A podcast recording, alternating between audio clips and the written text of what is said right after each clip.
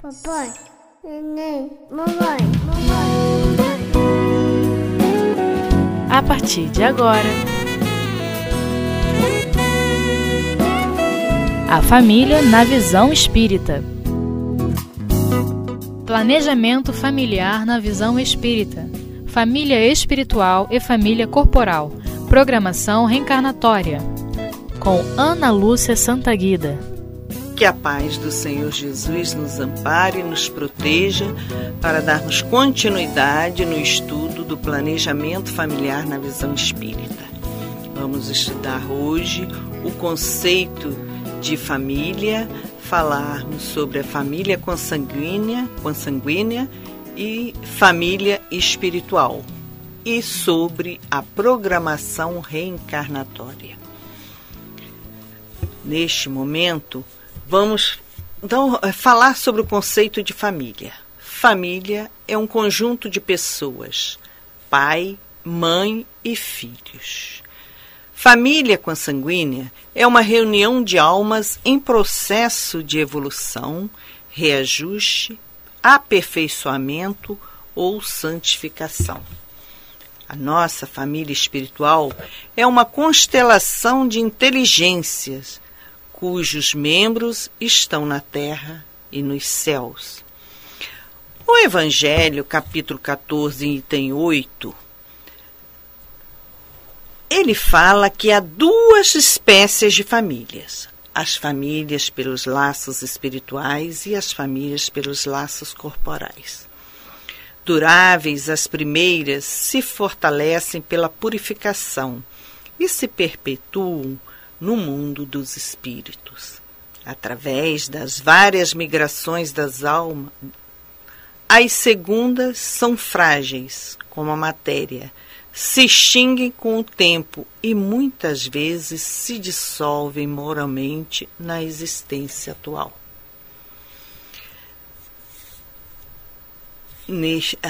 A constituição da família corporal, ela se constitui através do namoro.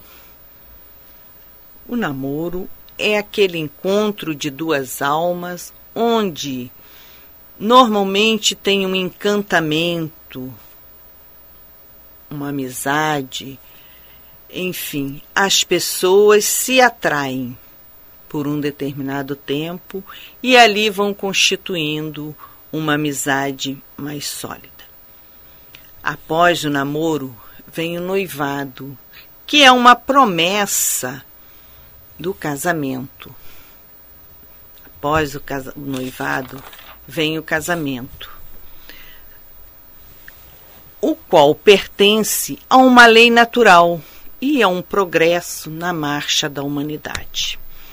O casamento implica o regime de vivência pelo qual duas criaturas se confiam, uma à outra, no campo da assistência mútua. Esta união deve basear-se na responsabilidade recíproca, principalmente no que tange às relações sexuais, pois quando as obrigações mútuas não são respeitadas, geram-se problemas kármicos de considerável extensão, pois ninguém fere ninguém sem ferir a si mesmo. O casamento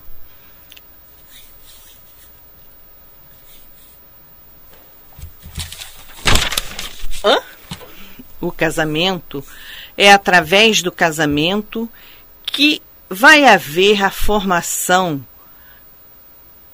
do encontro de outras pessoas, os filhos. Normalmente são esperados com muito amor. Os filhos é, que, que já foram programados na espiritualidade. Tem como dar uma pausa? Tá. Uma vez contraído o casamento, a imagem do filho toma vulto tanto na cabeça do pai quanto da mãe. E talvez mais precisamente na cabeça da mãe, pois é nela que a gestação se processará.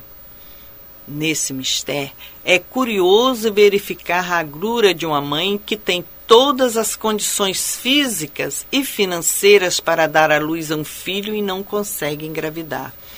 Os laços do sangue não criam forçosamente os liames entre os espíritos. O corpo procede do corpo, mas o espírito não procede do espírito, porquanto o espírito já existia antes da formação do corpo. Não é o pai quem cria o espírito de seu filho. Ele mais não faz do que ele forneceu o invólucro corpóreo, cumprindo-lhe, no entanto, auxiliar no desenvolvimento intelectual e moral do filho para fazê-lo progredir. Os desajustes conjugais num casamento promissor não raro adoece repentinamente. Conflitos, problemas financeiros, moléstias, desníveis culturais e falhas na formação de caráter e de temperamento contribuem para esses conflitos. A mulher espera encontrar no esposo o retrato psicológico do pai, o homem, os cuidados da genitora. Acontece que os dois têm que se adaptar à nova situação. Acrescentem-se ainda os apelos enviados pela mídia. A família espiritual Para que uma família consanguínea vive bem, em termos espirituais, é preciso que haja simpatia entre os seus membros, consequência de relacionamentos anteriores e que se traduzem por afeição durante a vida terrestre, pode ocorrer também que esses espíritos sejam completamente estranhos uns aos outros reflexo de existências anteriores que se traduzem em antagonismo. Assim, os verdadeiros laços de famílias não são, pois, os da consanguinidade, mas os de simpatia e da comunhão de pensamentos que une os espíritos antes, durante e após a encarnação. De onde se segue um dos seres nascidos de pais diferentes, podem ser mais irmãos pelo espírito do que se fossem pelo sangue. Podem se atrair, se procurar, dar-se bem juntos, enquanto dois irmãos consanguíneos podem se repelir, como se vê todos os dias. Problema moral que só o Espiritismo pode resolver pela pluralidade das existências planejamento familiar é de grande importância que o casal tenha, em primeiro lugar, um planejamento financeiro para que ele possa acolher bem seus filhos. Que esse planejamento possa ser feito com muito amor e carinho, para proteger e orientar aqueles que vêm do plano espiritual já com compromisso acertado com esse casal. Aprendemos com a doutora espírita que muitas vezes a família é planejada na espiritualidade, o casal que limita a natalidade não corre o risco de estar negligenciando seus deveres? Colocaríamos melhor a questão dizendo que algumas vezes esse planejamento é feito por quanto poucos espíritos revelam ao reencarnar suficiente maturidade para assumir tal compromisso. Se há o planejamento, o casal tende a observá-lo, reencarna com essa ideia. Ambos intuitivamente desejam determinado número de filhos e acabam por consumar o que foi planejado. Se o casal planejou receber determinados espíritos como filho e não o faz, o que acontece com eles? Depende de sua condição evolutiva. Espíritos mais evoluídos vão cuidar da vida. Desafetos que viriam para harmonizar-se com os pais podem persegui-los.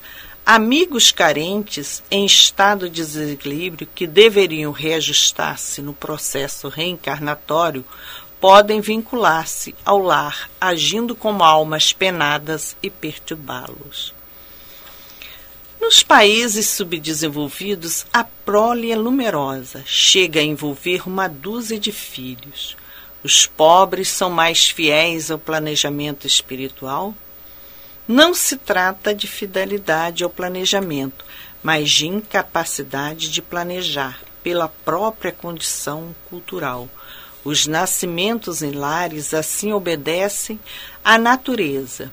Espírito vinculados ao psiquismo do casal são atraídos à reencarnação pelo campo vibratório que se forma no relacionamento sexual. Não há interferência da espiritualidade? Um evento, um evento tão importante como a reencarnação, de jamais ocorre sem a presença de mentores espirituais que oferecem seu apoio e ajuda. Eventualmente, podem até favorecer que determinado espírito seja conduzido àquele lar num planejamento sumário. E como é feito essa programação reencarnatória? O livre-arbítrio, o livre-arbítrio quando estamos na erraticidade, ou seja, quando nos encontramos desencarnados, consiste na escolha do gênero de existência e da natureza das provas. Dois itens fundamentais da chamada programação reencarnatória, tão em voga em nossos dias, é que a doutrina espírita esmiuça nas questões 258, 262 e 872 do Livro dos Espíritos. E como é feito esse planejamento da reencarnação? A planificação para a reencarnação é quase infinita e obedece a critérios que decorrem das conquistas morais ou dos prejuízos ocasionais de cada candidato. Na generalidade, assevera Manuel Filomeno de Miranda em, no livro Temas da Vida e da Morte, que existem estabelecidos automatismos que funcionam maiores preocupações por parte dos técnicos em renascimento e pelos quais a grande maioria dos espíritos retorna à carne, assinalado pelas próprias injunções evolutivas. Então, neste momento, vamos dar um intervalo de alguns minutos e voltaremos logo a seguir.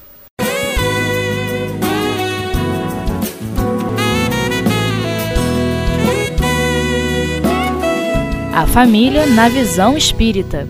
Retornando do intervalo, vamos voltar ao planejamento da reencarnação.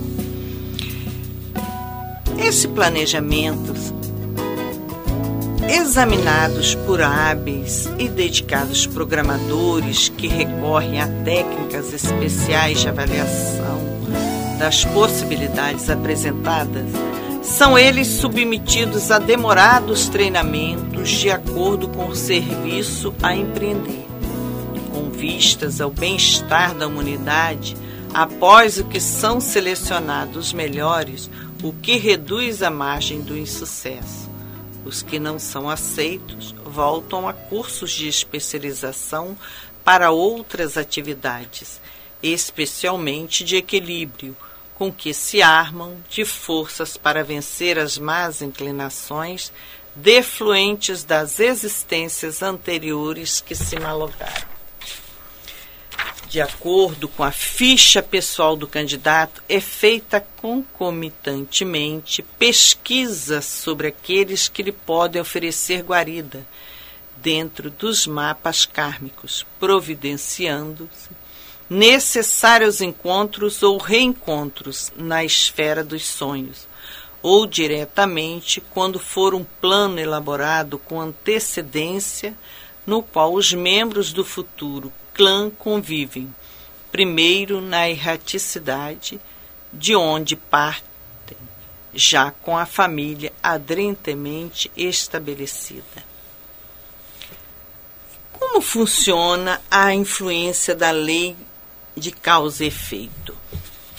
O direito de programar a própria reencarnação nos é conferido por uma lei, a que concede aos seres humanos o livre-arbítrio, a liberdade de escolha e de conduta que Kardec estuda minuciosamente em suas obras. O livre-arbítrio sofre, porém, limitações por força de uma outra lei, a lei de causa e efeito, segundo a qual cada um de nós recebe da vida o que dá a vida, visto que a semeadura é livre, mas a colheita é obrigatória. As causas próximas situadas na presente existência geram novos compromissos, que, se negativos, podem ser atenuados de imediato por meio de, de atitudes opostas, e, se positivos, ampliados na sua aplicação. O tabagismo, o alcoolismo, a taxicomania, a sexolatria, a glutoneria, entre outros fatores dissolventes e destrutivos, são de livre opção, não incursos no processo educativo de ninguém. Aquele que se vincula a qualquer deles padecerá inexoravelmente o efeito prejudicial o livre-arbítrio na existência corporeia. Como funciona o livre-arbítrio?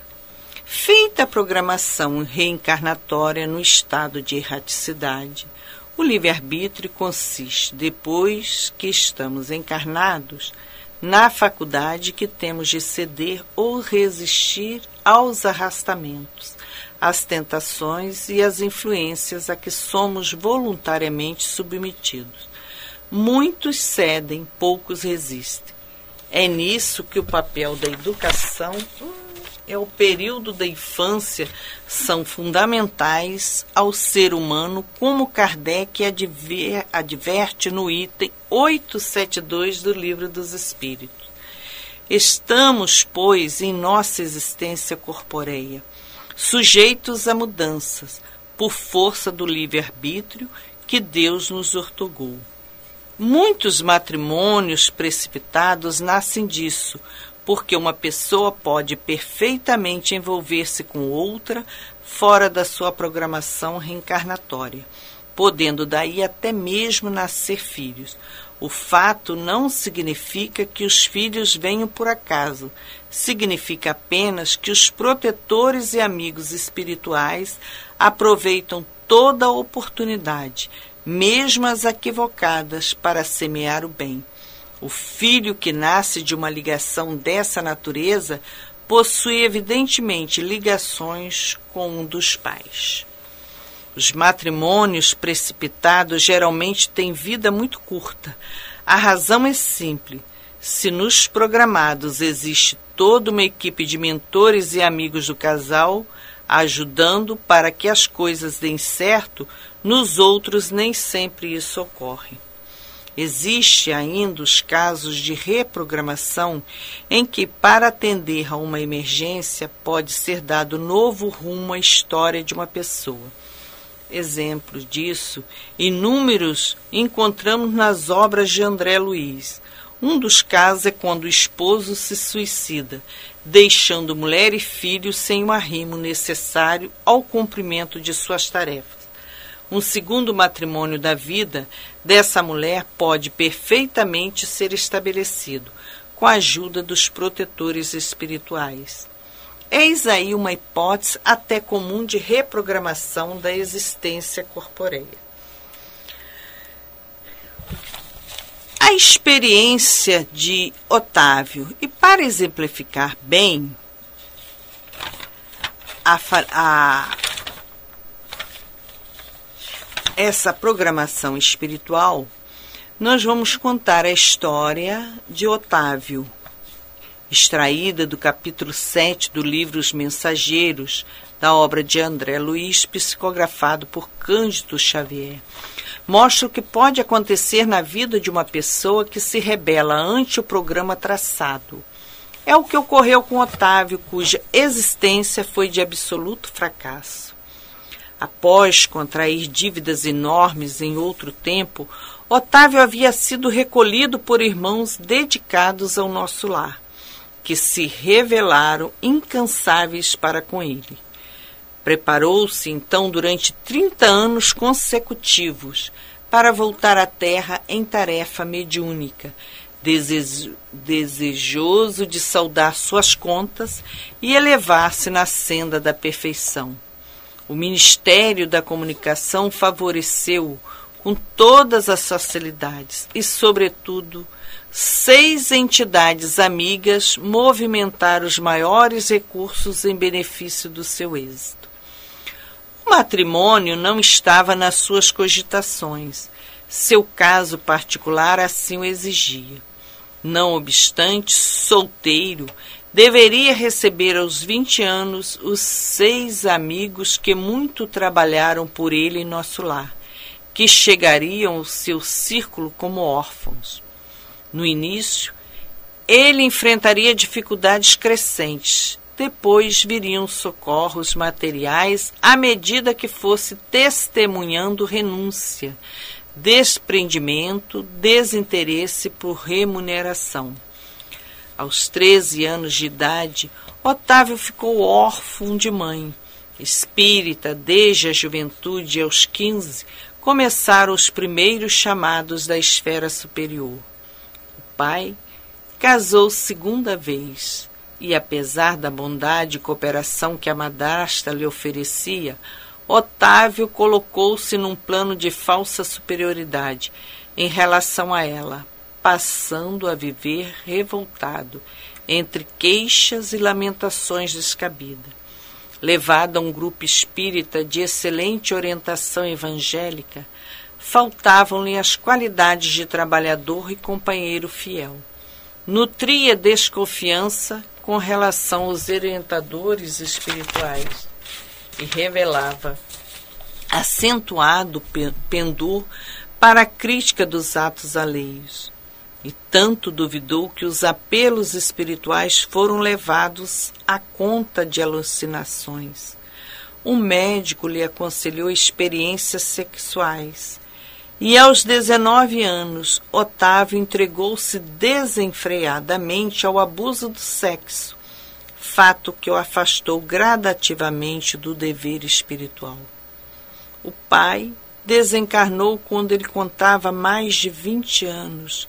Dois anos depois, a madrasta foi recolhida a um leprosário, deixando na orfandade seis crianças que Otávio abandonou definitivamente, sem imaginar que lançava seus credores, generosos de nosso lar, a destino incerto.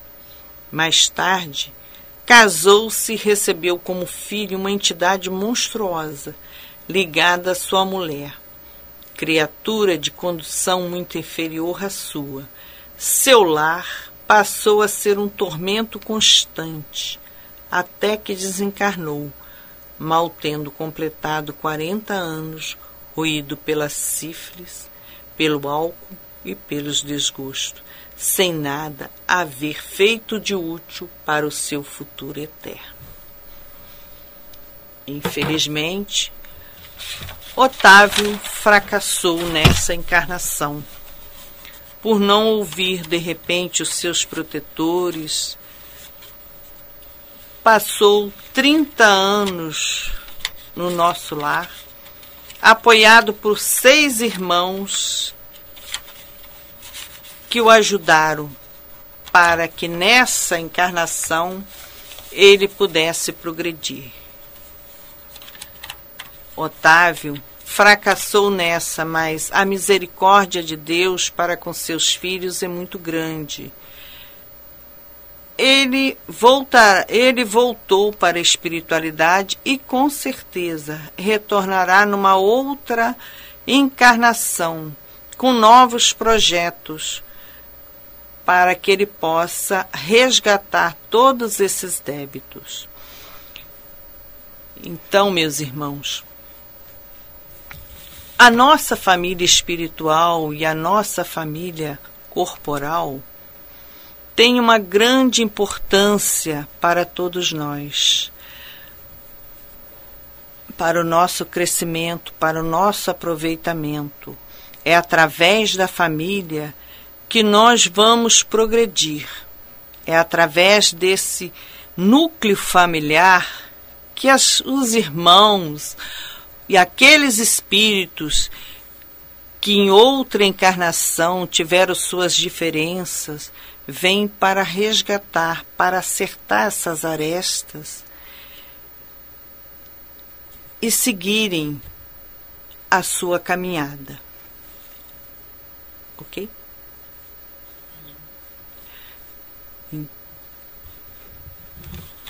Então, vamos terminando o nosso trabalho, o nosso agradecimento a Deus nosso Pai a Jesus e a todos os nossos irmãos que estão no momento nos ouvindo.